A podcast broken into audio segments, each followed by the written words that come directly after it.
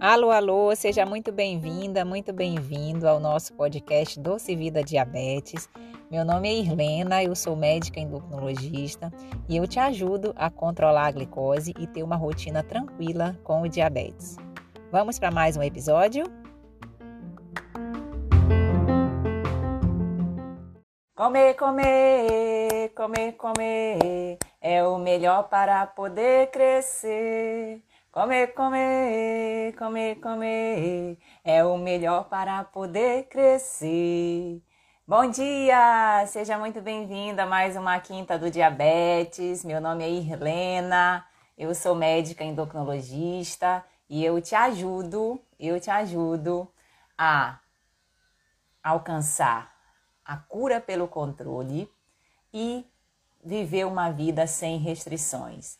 Sejam muito bem-vindos a mais uma live da Quinta do Diabetes. Nessa live nós vamos falar sobre um tema muito atual, que é a relação entre obesidade e diabetes, tá? Eu participei recente do Congresso Brasileiro de Obesidade e lá foi muito comentada essa relação que existe entre o ganho de peso, o excesso de peso e o aparecimento ou o descontrole da glicose. Muito a gente já enfatiza essa relação entre obesidade e o diabetes tipo 2, mas a gente sabe que hoje já existe também essa relação entre o peso e o diabetes tipo 1. Classicamente, um tipo de diabetes que aparece em pessoas com peso normal, no máximo um sobrepeso, e hoje a gente vê que essa relação de sobrepeso e obesidade ela está muito presente, quase em torno de 20% das pessoas com diabetes tipo 1 também estão apresentando um excesso de peso, o que muitas vezes prejudica ou faz com que é, tenham que usar valores mais altos de insulina também, porque causa uma resistência à ação da insulina. Então, foi muito comentado no Congresso sobre essa relação e principalmente sobre um preconceito que se tem em relação à obesidade. Um preconceito muitas vezes que parte da própria pessoa que está acima do peso, através de, de um crítico muito grande, né? A gente tem um sabotador dentro da gente que é o nosso crítico, que nos julga, que nos, nos, é, nos causa muita, muito, muita culpa, é, e tudo isso faz com que você retarde você muitas vezes a procurar um acompanhamento regular, um acompanhamento de um profissional, faz com que você retarde essa melhora na procura da sua saúde, no controle do seu peso. Então a gente ouve muito falar às vezes assim: "Ah, você é gordo porque quer, é gordo porque não tem força de vontade, é só fechar a boca e beber água". Às vezes a própria pessoa fala, isso é muito comum a gente ouvir em consultório, ah, doutora, é safadeza mesmo, é falta de vergonha na cara. Então, essa, esse preconceito, essa, esse excesso de crítica, esse excesso de julgamentos por parte da própria pessoa que tem o excesso de peso e por parte de todo um contexto que a gente sabe que existe, familiar, de sociedade, isso afeta muito é, a pessoa primeiro procurar ajuda, tá? E afeta com que a gente consiga dar sequência nesse passo a passo no controle do peso e da glicose também, tá? É, antigamente, se a gente for pensar, né, lá nos nossos antepassados, é, a gente não precisava, a gente não estava exposto ao alimento toda hora como a gente está hoje, tá? Então, é, antes o homem para se alimentar ele caçava, né? Tinha que caçar, tinha que ir atrás do alimento e muitas vezes era, era escasso, tinha uma escassez alimentar maior, era difícil comer, não era fácil. E isso daí fazia com que muitas vezes ele comesse numa quantidade muito grande para estocar, para dar um estoque entre aspas, né? Porque o nosso organismo também ele não fica hibernando por muito tempo, igual os ursos aí polares. Então, assim, fazia um estoque maior de energia, porque não sabia quando que ia ser a próxima oportunidade de caçar um animal, de comer, de se expor a esse, a esse alimento novamente. Então, assim, o nosso organismo, ele se acostumou a preservar essa gordura, a preservar ao máximo essa fonte de energia, e isso hoje funciona para a gente como um mecanismo adaptativo. O nosso organismo ele não acompanhou a evolução tecnológica da indústria alimentícia, que a gente sabe que hoje a gente está muito, muito exposto ao alimento o tempo inteiro, né, tendo que fazer escolhas o tempo inteiro, e o nosso organismo ainda está lá, no passado, querendo preservar, querendo preservar energia, preservar a gordura, como esse mecanismo de adaptação que, que ele faz, com medo às vezes que a gente esteja é, doente, né? Quando a gente está perdendo peso, às vezes o nosso organismo pensa que a gente está doente, que a gente está passando fome, que a gente está numa guerra, que a gente está com alguma necessidade. Então, faz com que preserve o nosso, a nossa mente, ela quer voltar ao peso, ao estado atual. E essa relação entre o alimento e esse mecanismo adaptativo é algo que não depende de você, tá? Por isso, o, o, a obesidade e assim como o diabetes tem muitos fatores envolvidos, é um complexo, é um complexo mecanismo de fatores, de uma, um maranhado de hormônios, de coisas que, não, que não, não, não, não falam a favor do nosso organismo. E, e, e, às vezes a pessoa achar que isso é culpa né? Ah, é culpa minha porque eu tô acima do peso. Ah, eu sou gordo porque eu sou isso, porque eu sou aquilo, porque eu sou preguiçoso, né? Porque eu sou relaxado. Não é, não é, tá? A obesidade, ela tem muitos fatores que envolvem. Fatores, por exemplo, como fatores genéticos, né, fatores emocionais, fatores ambientais, sim, como o sedentarismo, má alimentação, o sono ruim, a falta de hidratação, intestino prejudicado, estresse, estresse, que hoje é uma causa importante que influencia também nesse contexto. Mas uma coisa muito importante a gente falar que hoje, se você sair dessa live já com essa mensagem, vai ser muito bom. A culpa não é sua, tá? A culpa não é sua. Responsabilidade em cima desse, dessas mudanças, a gente precisa ter sim, a gente assumir o comando né? Ter esse desejo de melhorar a saúde, muitas vezes independente se você está com o diabetes, com o excesso de peso, com alguma doença associada.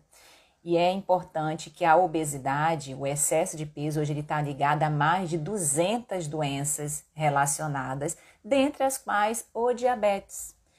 As 27% das pessoas que têm o diabetes estão com o diagnóstico de obesidade associado e mais de 50%, principalmente quando a gente fala do diabetes tipo 2, tá com excesso de peso, com sobrepeso pelo menos. Então veja como são duas doenças, o diabetes tipo 2 e a obesidade são duas doenças interrelacionadas, duas doenças que se comunicam entre si.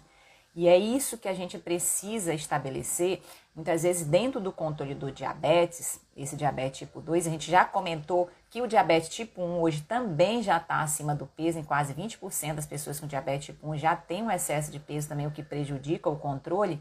Mas é muito importante estabelecer uma meta de controle de peso. Às vezes a pessoa fica só lá é, controlando a glicose, dando importância só aos números da hemoglobina glicada, da glicose de jejum, do tempo no alvo, e muitas vezes esquece que uma das causas importantes que podem, em alguns casos, até parar medicamentos, em outros, na maioria, reduzir muito o número de medicamentos associados, é cuidar da causa. É cuidar da causa que está alterando essa glicose, que é muitas vezes o excesso de peso.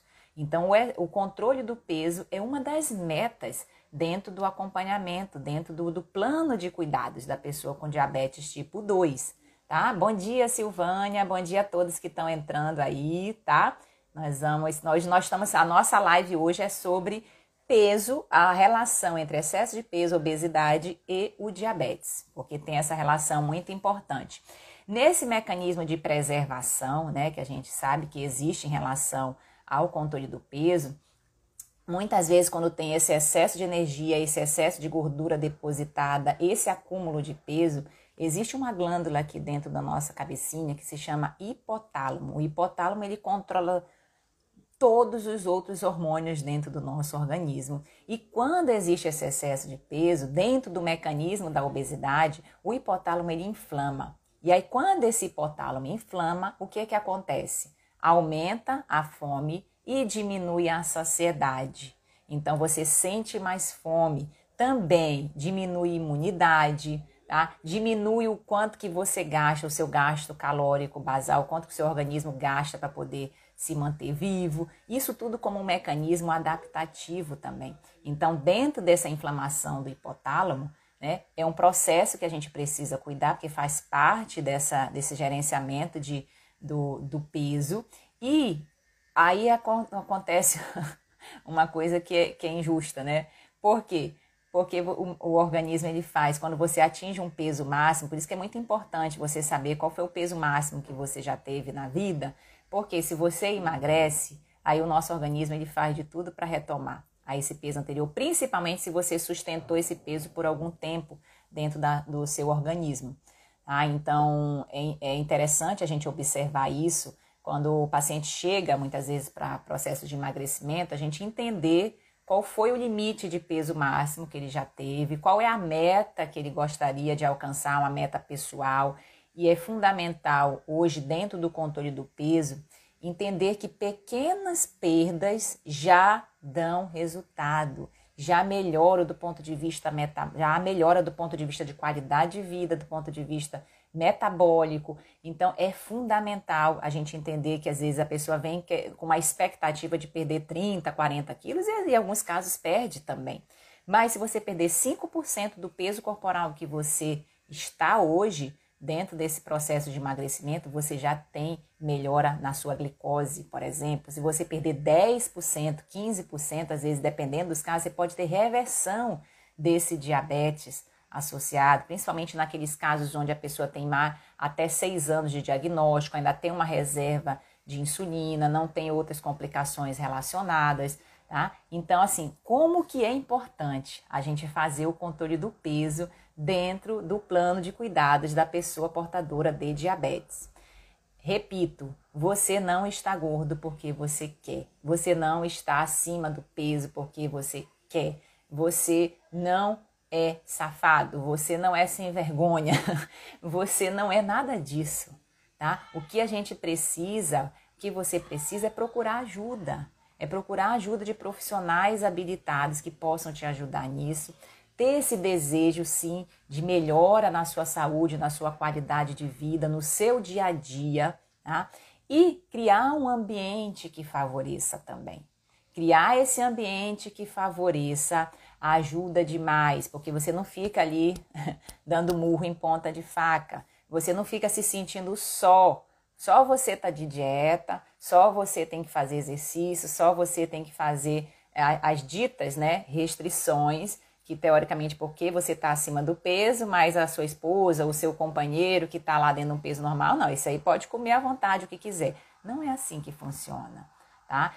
É, essa, essas orientações que a gente sempre fala, né, que as pessoas portadoras de diabetes, que as pessoas com excesso de peso precisam ter, e muitas vezes com um esforço maior, sim, com uma, uma disciplina maior, é, e que gera muitas mudanças no seu dia a dia, é para todos, é para todos.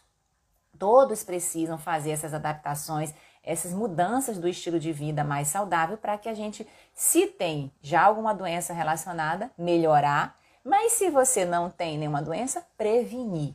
Porque na medicina a gente é muito acostumado também a só remediar, né? A gente, os médicos, de, de certa maneira, estão tá, muito acostumados a fazer o diagnóstico e, e, e colocar lá uma medicação, dar um tratamento XYZ. E nós, como pacientes também, só procurar os profissionais da saúde quando a gente já sente alguma coisa, quando já está com algum problema, já está com alguma situação instalada. E a prevenção na medicina, ela é, ela é, ela é muito mais barata em todos os sentidos, para quem consulta, para quem recebe, para o sistema público. Então, prevenir, né, aquele velho ditado que a gente sempre já fala, prevenir é sempre o melhor remédio e para isso é preciso adaptar o estilo de vida mais saudável para que você possa alcançar essas metas também dentro do acompanhamento, tá? É, é muito comum é, quando a gente tem essa inflamação do hipotálamo, né? há essa alteração nos hormônios. A gente tem base, tem, tem uma série de hormônios relacionados à saciedade, à fome, a gente tem basicamente dois, né, que a gente fala mais, que são a leptina, que é o hormônio da saciedade, e quando a pessoa está acima do peso, a gente espera que essa leptina, né, que ela aumenta a saciedade, ela esteja baixa. Mas não. Né? Dentro do mecanismo, o que, é que ocorre? Como essa leptina ela não está conseguindo agir devido a esse excesso de gordura, assim como ocorre com a insulina, num, num caso de, de, excesso de peso, existe a resistência insulínica. Não existe? Quando a insulina não tá, tem a presença dela, mas ela não está conseguindo agir. Assim também ocorre com o hormônio da leptina. Nas pessoas que estão acima do peso com obesidade, esse hormônio ele tem, ele tem dificuldade em agir. Então, essa gordura que está instalada faz com que tenha uma resistência à leptina e também uma resistência à insulina. Por isso, esse mecanismo interrelacionado entre obesidade e diabetes também. Então, a leptina ela é um dos hormônios da saciedade e o hormônio que é, é, contrabalanceia a leptina é a grelina, que aí é o hormônio da fome, que ele normalmente aparece quando a gente está com o estômago vazio, e aí o nosso organismo dá aquele sinal de fome. Né? Esse sinal de fome é importante, isso parte de uma autoobservação também. É muito importante você entender o que o seu organismo fala. O corpo fala muita coisa para a gente. Então a gente precisa estar tá atento ao que o nosso corpo fala, tanto nesses mecanismos de fome quanto nos mecanismos de saciedade também, dentro do controle do peso. Não deixe a sua fome quando você tiver a sentir. Quando é que a gente sente fome, né? O nosso organismo não, muitas vezes ele dá sinais. Às vezes o estômago ronca, sente aquela sensação de vazio, a cabeça às vezes dá, um, dá uma dorzinha de cabeça, uma fraqueza corporal. Isso muitas vezes já dá esse gatilho para que está na hora de você comer né? Independente do horário, muitas vezes hoje a gente essa relação de fome e horários de alimentação, ela não existe mais. Não, você não é mais obrigada a comer de três em três horas, como antigamente a gente até recomendava. Não, você entender esse mecanismo faz com que você se exponha menos ao excesso de alimento e coma na hora que o seu organismo precisar. Agora, uma, uma atenção é importante ter. Não deixe que essa fome ela chegue no nível máximo, no nível 10. Porque senão, se chegar num nível muito alto de fome, aí o que, que ocorre? Você come muito, come às vezes alimentos mais palatáveis, mais gordurosos, e aí também acaba que pode exceder em calorias no final da, do, do dia. Né? Então é importante você ter atenção a esse mecanismo. Existe uma diferença grande entre fome e vontade de comer, tá? A fome, é isso que a gente está explicando. Nosso organismo, ele dá o sinal. E muitas vezes, quando isso ocorre, você se satisfaz com um prato saudável, um alimento natural e tá tudo bem. Já a vontade de comer, ela tem nome, ela vem fora de hora. Às vezes você comeu, aí dá um tempinho ali, almoçou normal e tudo dá um tempinho, deu aquela vontade de comer um chocolate, por exemplo. Então a vontade de comer ela tem nome. Às vezes é um chocolate, é um hambúrguer, é uma pizza, é um, é um, é um, um McDonald's, sabe, um fast food XYZ. E essa vontade de comer é uma fome que ela vem muito relacionada a fator emocional também, a algo que está acontecendo dentro da sua rotina. Então, uma dica importante nesse momento é o que? Você, ó, respirar, você respirar, beber água, respirar, beber água, se perguntar que, que realmente eu estou precisando? Qual é a minha necessidade não atendida que eu tenho nesse momento que está me levando ao alimento fora de hora? Quando você se pergunta, você dá tempo para o seu organismo também. Bebe água, respira e se pergunta, dá tempo do seu organismo entender que às vezes aquilo não é fome, que aquilo é uma vontade de comer fora de hora, tá? E você não fica nessa via única entre emoções, que a gente sabe que ela existe, essa via, tá? Entre emoções e alimento.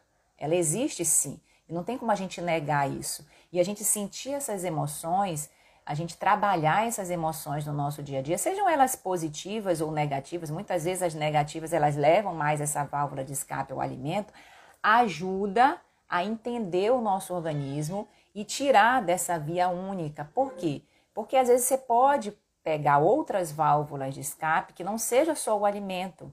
Pode ser, às vezes, ligar para um amigo, para um familiar que você está com saudade, conversar, é, é, dizer que ama, brincar com os filhos, é, ouvir uma música, ler um livro, sair para passear, dar uma volta ali no quarteirão, entendeu? Então, assim, essa via única que a gente precisa, primeiro, identificar qual é a emoção, qual é o sentimento que está nos levando a esse alimento fora de hora e procurar também, dentro do seu contexto, dos seus gostos pessoais, identificar o que, que você pode né, substituir, às vezes gerando até mais prazer do que aquele alimento naquele momento e que, e que, que não gere um, um, um ganho a mais de calorias para você. Se às vezes for o alimento, for o doce, for o chocolate, for, sei lá, uma pizza, um hambúrguer, coma devagar, coma com atenção, mastigue, saboreie o que você está comendo e tá tudo bem também. E tá tudo bem, desde que isso não seja a sua rotina, não seja o, o, a sua maior válvula de escape pra, com, com frequência maior e para o seu dia a dia. Tá? Porque, como a gente está falando, emoções e alimento, existe essa relação. Não tem, não tem como a gente negar isso. Né? A gente, a gente é. E, e, e o fato da gente comer é algo muito natural. A gente, a gente come o tempo todo. A gente está o tempo todo exposto ao alimento. E você criar uma rotina mais saudável dentro do seu dia a dia faz, ou, ou você se expor menos ao alimento, respeitando seus mecanismos de fome e saciedade, faz com que você não tenha que estar o tempo todo fazendo escolhas. Porque quanto mais escolhas a gente precisa fazer no dia a dia, maior a chance da gente escolher algo que não é saudável né? Algo que está mais fácil, mais prático, que é mais gostoso, que é mais palatável.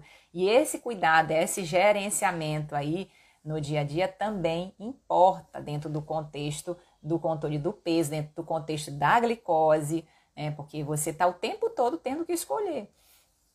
Eu lembro que quando eu fiz a transição do meu café da manhã, é, é, antes eu tomava o café da manhã o mais rápido possível para eu estar no hospital né? E eu sempre fui, desde criança, acostumada a tomar o café com leite, pão com manteiga. Café com leite, pão com manteiga. E eu achava delícia, né? Eu gostava demais de... Aquele gosto de infância da gente é, passar a manteiguinha lá no pão, às vezes uma manteigona, né? Uma quantidade boa de manteiga. E eu gostava de colocar, molhar o pão ali no café com leite. Hum, tá? Chega a manteiga vem derretendo quando o leite, o café com leite está quentinho.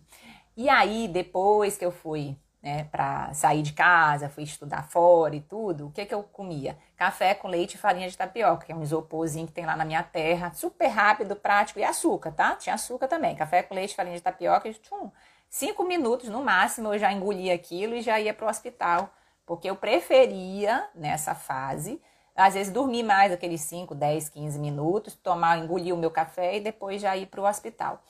Quando eu engravidei, que eu tive essa motivação a mais, eu disse, eu não tá legal esse café aqui, não tá muito nutritivo, não era nem para mim que eu tava pensando, não era mais para o meu filho. Eu digo, eu vou colocar uma fruta, né? Vou colocar uma fruta nesse café da manhã para ver se eu, se eu vou incrementando mais nutrientes. E aí, aos poucos, num passo a passo, não foi de uma hora para outra, num passo a passo eu fui fazendo essa melhoria contínua no meu café da manhã. E hoje eu nem penso o que, que eu vou comer no café da manhã. Eu já criei esse piloto automático do bem, esse hábito saudável de eu acordo, ó, eu já tomo o ovo, o ovo que eu jamais imaginava comer ovo no dia a dia, né? Para mim era um absurdo, era assim, ai não, acordo cheio, não gosto, não sei o que, aquela coisa, aquela resistência, né? Que a gente tem à mudança. Então eu como ovo, como queijo, como um nuts quando tem, banana da terra e um mamão com as, com, com as sementes e o café puro. É esse o meu café da manhã. No dia que não tem o mamão, aí que eu penso qual é a outra fruta que eu vou acrescentar lá no, no contexto. Mas normalmente é isso. Aí a doutora não come pão? Como no dia que tem um pãozinho por aqui, eu vou e como com ovo, vou e como com queijo. Né? Não como mais como uma obrigação dentro daquela rotina, nem que eu, que eu fazia para ser mais rápido, né? Nem por outro motivo, não, era para ser mais rápido mesmo, para eu poder aproveitar ali aqueles cinco minutos a mais de soneca. então, assim, criar esse hábito saudável me fez, por exemplo, eu acordar e não desgastar, porque tudo isso é desgaste para nossa mente. Quando a gente tem que decidir qual alimento a gente precisa comer o tempo todo, vai tirando, vai diminuindo ali aquele estoque né, de energia que a gente tem no dia. Por isso, muitas vezes, quando chega lá no jantar, que é um horário importante também da gente decidir é, qual alimento mais, mais saudável a gente vai consumir nesse horário, que a gente já passou, às vezes, por um dia inteiro de trabalho, às vezes se estressou, não fez exercício, né, não trabalhou esse gerenciamento dos pilares da boa saúde, muitas vezes a gente vai para alimentos mais rápidos, mais práticos, mais gordurosos, mais, mais calóricos, nesse horário do dia onde o organismo naturalmente ele quer, na verdade, é mais descansar do que trabalhar.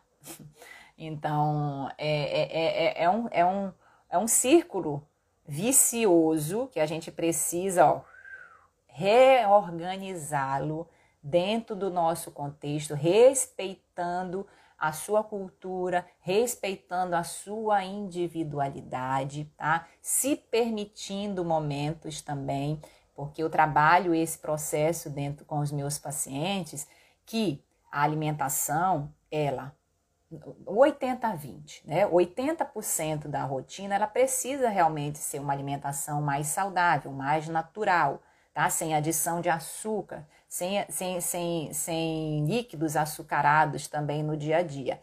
E os 20% para o prazer de comer, porque o prazer de comer ele também é saudável. Quando a gente faz, olha só, uma, uma, uma, uma orientação muito importante.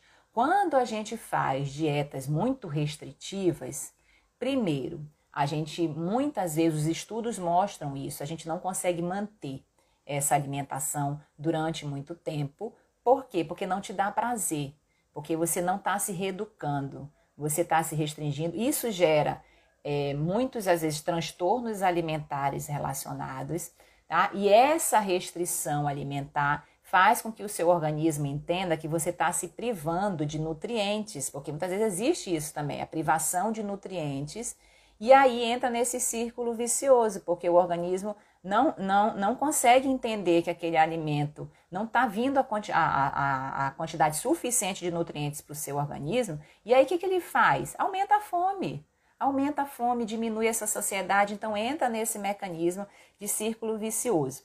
As dietas, e tem inúmeras dietas no mercado, né, como estratégias, algumas inclusive alimentares, como o jejum intermitente, a dieta low carb.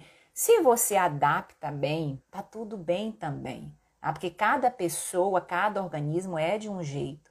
Agora, se você está fazendo uma restrição alimentar, como a gente vê muito isso acontecer, faz uma restrição alimentar, às vezes faz loucuras, né? Que tem dieta do suco, da lua, dieta do, do do, do, do jejum de, de, três dias, enfim, tem, tem muitas coisas que, que se vendem, muitas vezes até na internet também, com promessas milagrosas, mas que não tem constância, que não tem sustentabilidade. E aí, o que, que me adianta? Me fale aí, o que, que adianta você se restringir, você não ser feliz, você tá triste, magro, mas triste. Perdeu peso, mas não tá, não tá não está conseguindo é, ter esse prazer no seu dia a dia. E aí isso ocorre o quê? Reganho de peso. É uma das principais causas de reganho de peso, é justamente essa restrição alimentar exagerada que se faz no processo de emagrecimento e também dentro do controle do diabetes. Não existe, não existe alimento anjo nem alimento demônio. Não existe alimento permitido nem alimento proibido. Isso, não existe alimento que engorda e alimento que emagrece. Tá? Tudo isso depende de um contexto, depende da quantidade, depende sim da qualidade desse alimento, muitas vezes depende do horário, depende da emoção que você tem ao consumir esse alimento, depende do, do, da sua cultura. Tudo depende. Gente, você é um ser único, você é uma pessoa individual, você é uma pessoa que, que, que, que existe nesse planeta de forma única, o seu organismo, você conhecer, por isso que eu falo que o principal especialista em você é você mesmo. Então, você se conhecer faz parte do processo. E talvez seja esse o pilar mais desafiador que a gente tem dentro desse gerenciamento da nossa saúde é a gente se conhecer, a gente mesmo entender o nosso organismo. Isso é um desafio muito grande. Ah, hoje, dentro do controle do peso e dentro do controle do diabetes, é, não é mais só você fazer exercício e melhorar a alimentação. Todo o contexto envolto disso faz parte da mudança, faz parte dessa, dessa transição, dessa transformação que é necessária ser feita. Você se entender como pessoa, você entender o contexto que você se encontra familiar, profissional, você trabalhar sim esses dois pilares importantes que não deixa de ser né, um alicerce da casa, a melhor alimentar, o exercício, essa reeducação né, dentro desse processo. Quanto menos tempo de tela, quanto menos tempo sentado você tiver, melhor. Porque o exercício hoje não é só, a gente não conta só aquele exercício que você se programa, né? Veste uma roupa e, e, e vai, vai na academia, bicicleta, enfim. São uma variedade de exercícios grandes que a gente tem. Mas você ir andando para o trabalho, se, se for perto para o supermercado, para um mercado, você usar escada em vez de elevador, você passear com o seu cachorro, você levantar para beber água, trocar o canal da televisão. Quanto menos tempo sentado você tiver, menos tempo de tela você tiver, melhor. Tá? Isso ajuda também nesse combate ao sedentarismo, que é uma doença, que é um dos fatores principais hoje que, que influencia no ganho de peso também. Dentro desse contexto, também a gente influencia. É, o sono é algo fundamental. O sono ajuda, o sono tanto ajuda quanto prejudica se a gente não preservá-lo. Hidratação, hidratação. Por que, que a hidratação é importante dentro do organismo? 70% do nosso corpo é constituído de líquido. O nosso cérebro, que é o que toma as decisões, 76% do nosso cérebro é constituído de água, de líquido. Então, você se manter hidratado ajuda muito aos seus órgãos funcionarem melhor, o seu intestino absorve melhor os nutrientes, os alimentos necessários e também ajuda na saciedade, ajuda nesse processo de emagrecimento e controle da glicose também. Muitas vezes, lembra que a gente comentou, muitas vezes a vontade de comer ela se confunde no nosso cérebro com o mecanismo da sede. Então, se você sente essa vontade de comer fora de hora e você vai lá, respira fundo, bebe um copo d'água e vai fazer alguma outra coisa, essa vontade de comer ela passa, porque em alguns casos não era fome, era sede. Então, manter-se hidratado ajuda no processo de emagrecimento, no controle do diabetes também. E, portanto, dê essa, essa atenção à hidratação no dia a dia e quanto, quanto que a gente deve consumir de água no nosso contexto. Em geral, um cálculo simples que pode fazer é você calcular o seu peso vezes 30 ou 35. Normalmente 30 a 35 ml é uma cota que você deve ter de quantidade de água no dia a dia. Agora você que não está habituado a beber água, que não não não bebe às vezes nem meio litro de água por dia, se você conseguir acrescentar mais dois copos de água, por exemplo, já é muito bom. Já é um passo a passo nesse processo de, de, de melhora da sua saúde. Tá? Lembra que a gente fala um passo de cada vez. E pequenos passos, quando você consegue fazê-los com consistência, com alegria, com satisfação nessa mudança, é o que vai te gerar essa consistência, essa persistência dentro do processo e vai fazer com que você verdadeiramente, de dentro para fora, mude esses hábitos que são necessários dentro do contexto, dentro da sua saúde. Tá? Então, assim, são, são pontos muito importantes da gente entender dentro do processo que esse controle do peso, esse controle do diabetes, né, depende de uma série de fatores. Ah, não é culpa sua, não é culpa do seu médico, não é culpa do remédio que não está funcionando, que às vezes a gente deposita também as nossas esperanças em cima de medicações. Hoje a gente tem medicações, é, graças a Deus, muito modernas que nos ajudam nessa, nessa batalha também, mas é, depende de um contexto importante, de uma mudança real, de motivação é, que, que, que te traga esse benefício do processo, valorizar o processo para que você alcance as suas metas numéricas também, né? Então, é, a, a, gente às vezes fica muito, né? Eu digo assim, restrito, às vezes muito bitolado até em números, em números. Não foque em números dentro do seu controle do peso. foque no processo, foque no seu passo a passo, foque na sua melhoria, foque na sua qualidade de vida. Foque no motivo pelo qual você quer perder peso. Ah, eu quero perder peso para poder brincar com meus netos, para poder cuidar, brincar com meus filhos, é, para poder o quê? me sentir melhor quando eu olhar no espelho, vestir uma roupa. Não, não importa qual é a sua motivação. Se você puder ter uma motivação de dentro para fora, melhor ainda, tá? Mas essa motivação é o que vai fazer você sempre relembrar o motivo pelo qual você quer alcançar os resultados. Então, dentro desse passo a passo, é você trabalhar essa motivação, trabalhar esse desejo, trabalhar esse contexto, trabalhar esse progresso, a valorização do processo do emagrecimento e do controle do diabetes é o que vai te levar aos resultados que, que, que você tanto deseja, que a gente tanto quer dentro do, do processo de gerenciamento do peso também. Tá? Então perceba a importância que isso tem a importância que isso tem dentro do contexto de cada pessoa, tá? É você confiar, você acreditar que vai funcionar também. Quando a gente acredita, a gente entra em campo. Né? A gente entra em campo, a gente se esforça, a gente vai lá e executa a nossa parte. A tá? executa. O resultado a gente vê qual é que vai ser. Mas quando a gente não acredita, aí a gente nem entra em jogo. Né? A pessoa que não acredita, que não confia, no processo, que não confia que vai que, que, que em si, que não confia no profissional que está lhe acompanhando, aí se torna um desafio maior e muitas vezes a pessoa não consegue é, ter consistência, né, ter persistência nessa, nesse momento. A persistência é algo que você vai com inteligência, com criatividade. A insistência, a insistência é algo que você fica ali, ó, dando murro em ponta de faca, é, é, trazendo os, as coisas mais práticas, mais rápidas, que muitas vezes não te dão o resultado que você quer e que você deseja.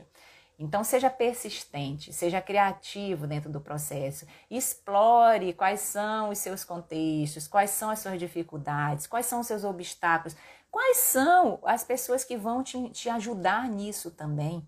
Né? Você identificar quem pode te ajudar nesse, nesse processo de emagrecimento e controle do diabetes, quem pode ser um aliado seu nesse processo. Olha só que coisa importante a gente entender quem são as pessoas que vão nos ajudar nesse contexto, é, é, é, é, te facilita a caminhada também, tá? Então, tenha essa prioridade no seu dia a dia, tenha essa prioridade na sua rotina de você se conhecer e entender quem que você é, qual é o contexto que você está, para que você possa sim trabalhar melhor esse gerenciamento, evitar esse excesso de culpa, esse excesso de julgamento que não ajuda dentro do controle do diabetes, dentro do controle da glicose e também dentro do controle do peso. Tá bom? Bom, hoje era mais ou menos esse conteúdo que a gente queria passar. Agora vamos responder as perguntas. Se alguém quiser falar comigo ao vivo aqui, é só me chamar na caixinha tá? Na, aqui na, na câmera, que a gente também conversa ao vivo. É um prazer sempre estar conversando aqui com todos vocês na nossa Quinta do Diabetes. O nosso objetivo é justamente esse, né? Trocar essa informação, conversar, tá aqui. Vamos ver aqui, a Jurema me fez uma pergunta. Me tire uma dúvida, por favor, doutora. Sou diabética e sou magra. Tomo insulina, gostaria de engordar pelo menos 10 quilos. E aí? Olha só a Jurema, né, que a gente precisa entender qual é o contexto dela, né, para responder essa pergunta de forma mais elaborada, mais assim assertiva. É, ela está dizendo que ela é, tem, o, tem o diabetes, que talvez eu não sei qual é o tipo de diabetes que ela tem, e ela é magra e quer ganhar peso. Existe essa possibilidade da pessoa ganhar peso de maneira saudável? Sim, tá? Para a gente ganhar peso de maneira saudável, existe basicamente três estratégias que ajudam nisso. Quais seriam? Uma dieta com um número maior de calorias, uma dieta hipercalórica e saudável, tá? De hipercalórica e saudável, fazer essa reeducação alimentar para comer mais, mas comer de forma saudável, com nutrientes também. E o nutricionista ele entra com um papel importante nesse momento, porque a gente precisa para o músculo crescer, porque quando a gente quer ganhar peso, a gente não quer ganhar peso à base de gordura, a gente quer ganhar peso à base de, de coisa saudável, de musculatura principalmente. Então, para o músculo crescer, esses três pilares são importantes: a alimentação, e quando a gente fala em alimentação para ganho de massa muscular, precisa ser uma alimentação com um aporte maior sim, de calorias, com um aporte de maior de proteínas e também e também com um aporte maior de carboidratos saudáveis, carboidratos integrais dentro da rotina, carboidratos mais complexos. Então a alimentação é um pilar importante. Exercício, exercício, principalmente nesse caso, o exercício de fortalecimento muscular é fundamental. Exercícios que trabalhem essa musculatura, que dê essa resistência ao músculo. E um terceiro pilar que muitas vezes a pessoa esquece é o descanso. Tanto o descanso dos grupos musculares na hora do exercício, quanto o descanso é, do, do sono, de um sono melhor, de um sono regular à noite, um sono reparador. E como um quarto e último pilar aqui, que eu acho que é muito importante nesse ganho de peso saudável, nesse ganho de massa muscular também saudável, é evitar o excesso de bebida alcoólica, tá? Porque a bebida alcoólica, ela não ajuda de maneira nenhuma nesse ganho de massa muscular, nesse ganho de peso saudável. Então é possível sim você ganhar peso de maneira saudável com o acompanhamento de uma equipe multidisciplinar de forma que você faça isso sem prejudicar o seu organismo, sem ganhar gordura, sem ganhar gordura localizada, que isso depois pode acumular nas, nos seus órgãos, tá? Então, através desses três pilares, e se necessário, em alguns raríssimos casos, alguma medicação para ajudar nisso também, tá? Então, é importante ter esse acompanhamento multidisciplinar. Deixa eu ver se tem mais alguma pergunta aqui, senão eu vou para a caixinha de perguntas. Doutora, é, pode ser só a fruta e o café sem o ovo? Detesto o ovo. a Júnia, acho que ela se referiu na hora que eu falei do café da manhã, né? Pode, Júnia. A fruta e o café você tem um carboidrato e o café é um alimento low carb, né? Ele praticamente não tem, se você não adicionar açúcar, ele não tem nenhum carboidrato, tá? É um, ele é muito constituído à base de cafeína, que é um energético. É, nesse caso aí, é, fica faltando um pouco do, dos elementos, né? Fica faltando um pouco dos macronutrientes, que também são importantes, como é o caso da proteína, que não necessariamente pode ser só o ovo. O ovo é uma proteína prática, rápida, eclética, fácil de fazer e barata, tá? E barata também. Mas pode ser o queijo, como proteína pode ser iogurte, pode ser o leite. Você pode trazer outros tipos de proteínas também é, até vegetais, um tofu, às vezes um cogumelo nesse momento, entendeu? Então não necessariamente precisa ser só o ovo. Tá? Às vezes a pessoa diz, ah, só, o que, que, que, existia no mundo antes do ovo? o que, que existia no mundo antes do ovo? Não necessariamente precisa ser só o ovo, mas assim, você, em cada refeição que você faz, se você puder agregar, agregar os três, os três macronutrientes que são proteínas saudáveis e mais magras, é, carboidratos mais saudáveis e mais naturais. E as gorduras melhores também, tá? Então, isso é importante dentro do contexto. Deixa eu ver se tem mais alguma pergunta. Qual o índice glicêmico da amora? A Poti, a Pati, a Pati está perguntando. Pati, eu não sei te responder exatamente qual o índice glicêmico da amora nesse momento que a gente precisa olhar dentro do, do, do, do, manual de contagem de carboidratos, de índice glicêmico também. Mas a gente sabe que a amora é uma fruta vermelha e as frutas vermelhas, em geral, elas têm índices glicêmicos mais baixos, abaixo de 54. Né? São frutas é, como a amora, a cereja, é, a, o morango, tá? São frutas que elas não têm muito esse pico de, de glicose, portanto, elas têm índice glicêmico menor, sim. Tá? Mas o número exato da amora, é, realmente a gente precisa olhar dentro do, do, do manual de contagem de carboidratos. Deixa eu ver se tem mais alguma pergunta. Silvânia, gostaria de saber sobre a tâmara. A tâmara é uma fruta, né, que ela tem, ela é mais concentrada em açúcar. Ela é um alimento natural e pode também, tá, substituir às vezes ou, ou usá-la, né, como às vezes um substituto de uma vontade de comer um doce, por exemplo, que é uma fruta mais açucarada, é uma fruta que tem um doce mais natural. A atenção que precisa ter a tâmara também é a quantidade. Né? Como ela é uma fruta ressecada e mais açucarada também, ela tem uma, um aporte maior de glicose. Então, uma, duas tâmaras que às vezes substituam uma vontade de um doce, por exemplo, é mais natural. A tâmara também ela pode entrar dentro de preparações para que você é, não adicione o açúcar refinado, possa usar esse açúcar mais natural da fruta. Tá? Então, é opção interessante também para quem gosta, né? É, doutora, muito obrigada por tanta ajuda com informações tão importantes. A senhora é demais. Que Deus lhe abençoe e aguarde sempre. Oh, muito obrigada pelo carinho. O Eduardo também está falando gratidão. Muito obrigada aqui para você que participa conosco desse momento. Isso é muito bacana.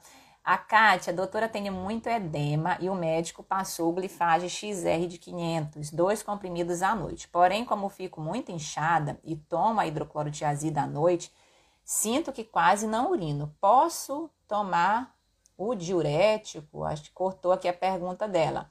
Kátia, a primeira coisa que precisa ser feita é identificar qual é a causa desse inchaço, desse edema que você está tendo. Isso pode vir, às vezes, de alterações hormonais, de alterações é, reumatológicas, de alterações é, às vezes de, de, de, comportamentais, às vezes de questão de sedentarismo também causa esse inchaço. Então é identificar qual é a causa, não é remédio, né? O remédio ele entra ali para ajudar sim dentro desse contexto, mas identificar qual é a causa desse inchaço, desse edema, torna-se muito mais importante do que ficar tomando medicação diurético para é, é, eliminar essa água aí, porque quando ele elimina a água também, elimina alguns sais, elimina sódio, potássio, isso pode dar um desajuste e, e desregular aí seu organismo. Então, acho que entender a causa, procurar um, o, o médico para descobrir, entender um pouco o que, que pode ser esse edema, ajuda, tá? Por exemplo, eu atendi uma paciente, não que seja o seu caso, tá, Kátia? Só estou dando um exemplo aqui.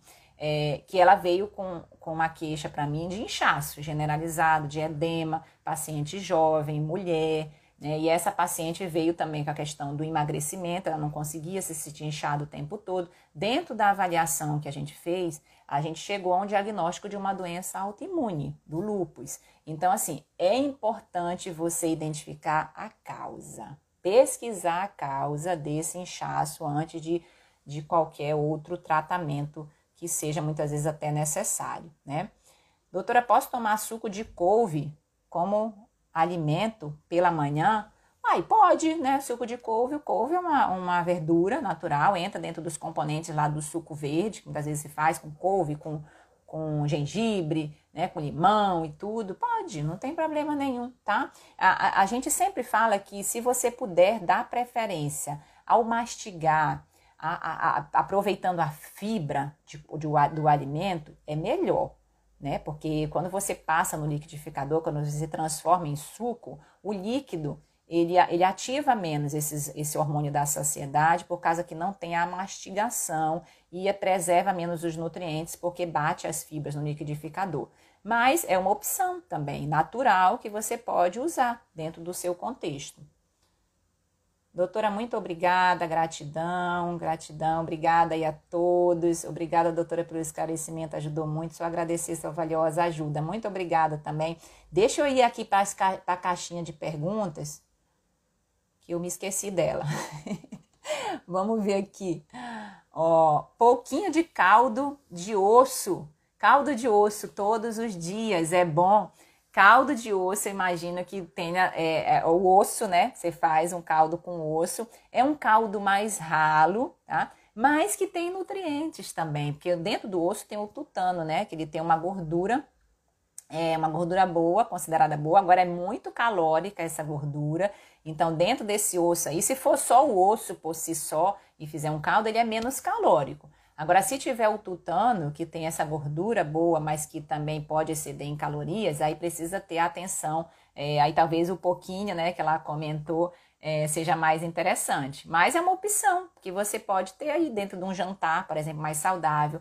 Ter o cuidado, às vezes, com os caldos, né? Porque às vezes a pessoa toma um pouquinho de caldo, mas é um monte de carboidrato ao redor, né? O que acompanha é um monte de carboidrato simples que acompanha aí, refinado, né? Enfim, é simples não, refinado que acompanha aí o caldo num horário noturno. Então é importante é, você ter atenção também aos acompanhamentos. Mas pode sim, pode. É um carboidrato, se for só o caldo de osso, né? Ele tem menos calorias, ele tem nutrientes, ele tem proteína também, ele tem vitaminas, então é possível sim consumi-lo. Tá? Não, nunca, é, já tomei sopa, né, com osso, mas só o caldo de osso eu vou dizer que eu nunca tomei, não. Deve ser gostoso. Eu gosto do tutano também, dos ossos, então deve ser bom. Deixa eu ver o que mais aqui. É... Boa noite, doutora. Já fez ontem a pergunta na caixinha. É, qual a quantidade de castanhas podem ser consumidas durante o dia? Ótima pergunta, porque as castanhas, as oleaginosas, elas são produtos que têm gorduras mais saudáveis, gorduras insaturadas, que a gente fala, e ajudam nesse complexo mecanismo de, de anti-inflamação, de, de melhora de saúde cardiovascular, né, por conta desse, desse poder anti-inflamatório de nutrientes, de vitaminas, de proteínas que as castanhas, as oleaginosas, elas têm de uma maneira geral.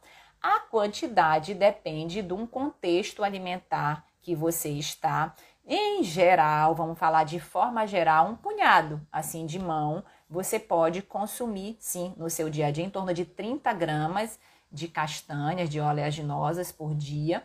A castanha do Pará, que é uma fonte muito importante, a principal fonte natural de selênio, a gente recomenda uma, duas castanhas do Pará por dia, tá? mas em geral, se você for olhar é, amendoim, por exemplo, amêndoas, nozes, né? Então tem muitos castanhas de caju, é, um punhado, em torno de 30 gramas, é uma quantidade é, boa que não vai exceder em calorias, porque o cuidado das castanhas muitas vezes é esse, é você comer igual pipoca, né? Tchum, tchum, tchum, tchum, tchum, vai lá, às vezes pega o pote, esquece lá e come lá um, uma quantidade muito grande, como elas têm gordura, e a gordura ela é uma fonte de calorias importante dentro do organismo, muitas vezes, se você excede, excede em calorias e acaba é, também gerando um ganho de peso dentro de um contexto alimentar persistente. Né? Mas é, as castanhas, elas são ó, ótimas fontes de gorduras boas, inclusive é algo que eu também consumo no meu café da manhã sempre que posso e tenho. Vamos ver aqui o que mais.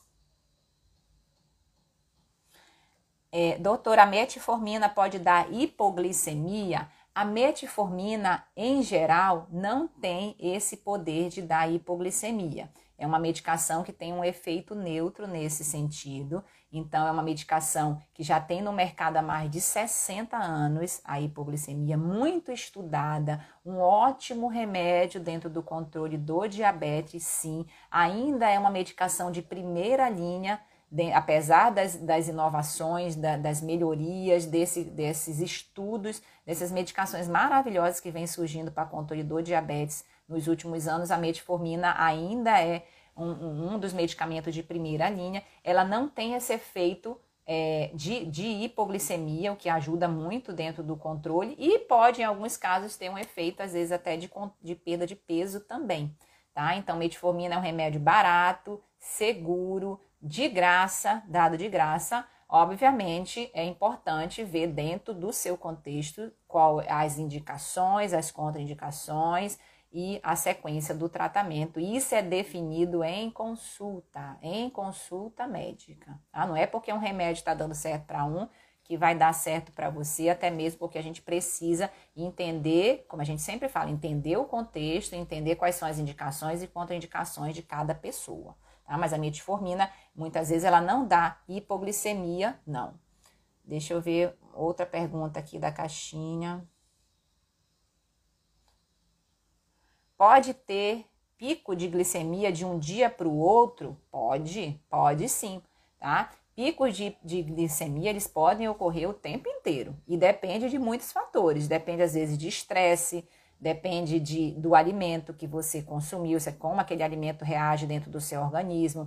Às vezes a pessoa, quando vai dormir, a glicose, ela tá normal, mas no dia, quando acorda, ela não entende, às vezes acorda alta, ela não entende por quê.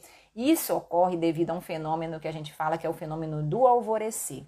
Durante a noite, naturalmente, a gente produz hormônios que aumentam a glicose. E na pessoa portadora de diabetes, quando a insulina ela encontra essa resistência para baixar essa glicose dentro do organismo, é, esses hormônios que elevam a glicemia durante a noite, eles têm uma dificuldade, essa glicose ela tem uma dificuldade de baixar, porque a insulina não está conseguindo agir da maneira correta. Esse fenômeno do alvorecer ele ocorre entre 5 e 8 horas da manhã e faz com que a pessoa não entenda. Porque o horário, mesmo quando você não está alimentando, o horário onde muitas vezes a glicose ela se mantém mais alta é nesse período noturno Tá? Então, pode sim dar pico de um dia para o outro, e isso é importante identificar a causa. Tá? A causa, e uma delas é o fenômeno do alvorecer, outra estresse, outra sono ruim, outra falta de hidratação. Ah, então, assim, alimentação. Então, sem, tem muitos fatores que podem a, a, a ocorrer. A falta de um ajuste medicamentoso adequado, também dentro do processo, tudo isso influencia dentro de picos de glicose no dia a dia. Vamos ver o que mais, deixa eu ver se tem mais alguma pergunta aqui. Na caixinha de perguntas. Ah, na caixinha já foram todas. E o nosso tempo também já está acabando. Deixa eu ver se tem mais alguma outra aqui. Só agradecer por sua valiosa ajuda. Obrigado, obrigado aí a Del. É, Pati, caldo e suco para diabéticos é complicado. Ó, a Pati está falando aqui, é complicado. É possível, tá? é possível você consumir. Tá? Agora a questão é isso que a gente está comentando, né? O suco, entre a fruta e o suco, é melhor você consumir a fruta. Primeiro porque você garante maior os nutrientes, as fibras, você mastiga. E uma coisa também importante, garante a quantidade. Por exemplo, a laranja, ela não tem um índice glicêmico alto. O índice glicêmico da laranja ele é moderado. Quando você consome com as frutas, as fibras, você mastiga. Agora, quando a gente vai fazer um copo de suco de laranja, em torno de 300 ml, vai cinco laranjas aí, quatro, cinco laranjas. E aí que quebra as fibras, você tem um aporte maior de frutose, né? Em vez de ser uma laranja, são cinco. Aí isso pode dar, sim, um pico de glicose maior. Então, sempre que você puder consumir o alimento da maneira mais natural, melhor. Mas não que você não possa tomar um suco de vez em quando, se você gostar também. Pode, tá? Os sucos, tem alguns sucos que eles são menos calóricos, que vêm de frutas menos calóricas, como limão, o maracujá, é, a acerola, o, as frutas vermelhas em geral. Então, existe essa possibilidade também, desde que o principal é não adicionar. Não adicionar ou adicionar o mínimo possível do açúcar nessa preparação e evitar os sucos de caixinha, tá? Suco de caixinha é puro açúcar. Então, assim, realmente, além de ser muito industrializado, não ter praticamente nutriente nenhum, é puro açúcar. Então, esses daí realmente para a rotina não são legais. Doutora, colágeno pode ser consumido para quem tem diabetes? Pode também, tá? Colágeno é um tipo de, de proteína, né? De, de, de, aminoácido também que pode ser, consum, pode ser usado. Existem os colágenos hidrolisados e não hidrolisados. Um é mais para as articulações, outro é mais para a questão de pele, cabelo. Então, pode ser usado sim, dependendo do, dependendo do, do contexto, do que você quer, qual, qual o benefício que você quer com esse colágeno. E isso é, é, é, é prescrito pelo médico que acompanha você. Doutora, banha, e carne de porco aumenta nosso colesterol e glicerídeos? Olha que pergunta interessante e importante. Banha de porco aumenta o colesterol?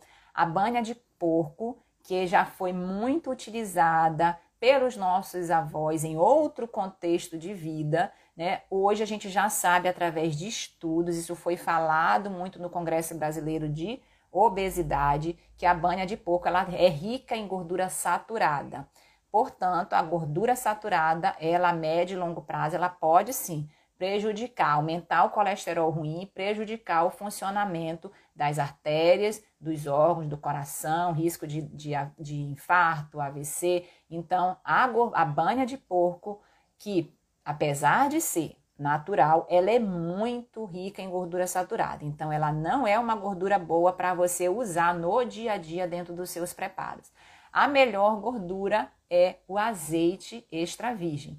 Se você não puder, pela questão financeira, usar o azeite extra virgem, ainda assim, no segundo momento, as melhores opções são os óleos vegetais, de canola, de soja, de milho, tá? Dentro de uma quantidade menor também nesses preparos.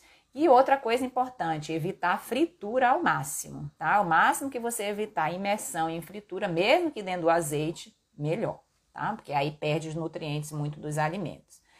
Bom, é, já chegamos aqui no nosso limite do tempo, tá? Às vezes fica alguma pergunta que eu não consigo responder E depois vocês podem mandar essa pergunta na caixinha de perguntas, tá? Que vai ser sempre um prazer. Muito, mais uma vez, muito obrigada a essa participação maravilhosa de todos aqui na Quinta do Diabetes, tá? É um prazer para mim estar tá aprendendo, estar trocando essa informação. Amanhã é dia do professor, né? Eu me sinto um pouco professora e me sinto muito aluna, muito aluna, porque todo dia eu aprendo alguma coisa, aprendo com as perguntas que vocês me fazem também, e isso é muito construtivo é muito construtivo para mim, na minha trajetória como médica, na minha trajetória aqui como educadora em diabetes. Eu acho que isso é valioso, a gente construir essa tribo. Nós estamos aqui dentro de uma tribo, dentro de uma tribo de educação, de pessoas que querem buscar esse diabetes tipo controlado e querem aprender, assim como querem ensinar também, distribuir essa informação de qualidade para as outras pessoas que também possam ser ajudadas dentro desse contexto, tá? Então compartilhe, curte, curta, comente, porque quanto mais a gente faz isso nas redes sociais, mais esse conteúdo, ele, o, o, o, algoritmo né, do Instagram, do Facebook, do, do, das, das redes sociais de uma maneira geral, ele distribui esse conteúdo para outra pessoa que também possa estar precisando. Então, se você está gostando, compartilhe, nos ajude nesse processo de é, educar essa inteligência, né? De educar e aprender junto também, tá? Ó, ótima quinta-feira a todos, até quinta-feira que vem. Vamos juntos, um forte abraço, beijão, tchau, tchau. Então é isso. Se você gostou do nosso conteúdo, eu vou te pedir duas coisas. Primeiro, compartilhe com seus amigos e familiares para que mais pessoas tenham essa informação e se beneficiem desse projeto também. E a segunda coisa, nos acompanhe nas nossas outras redes sociais, no nosso Instagram, arroba Endócrino, nossos canais de YouTube e Telegram, Endocrinologia em Foco. Será um prazer ter você junto conosco. Obrigada, forte abraço, até o próximo. Tchau, tchau.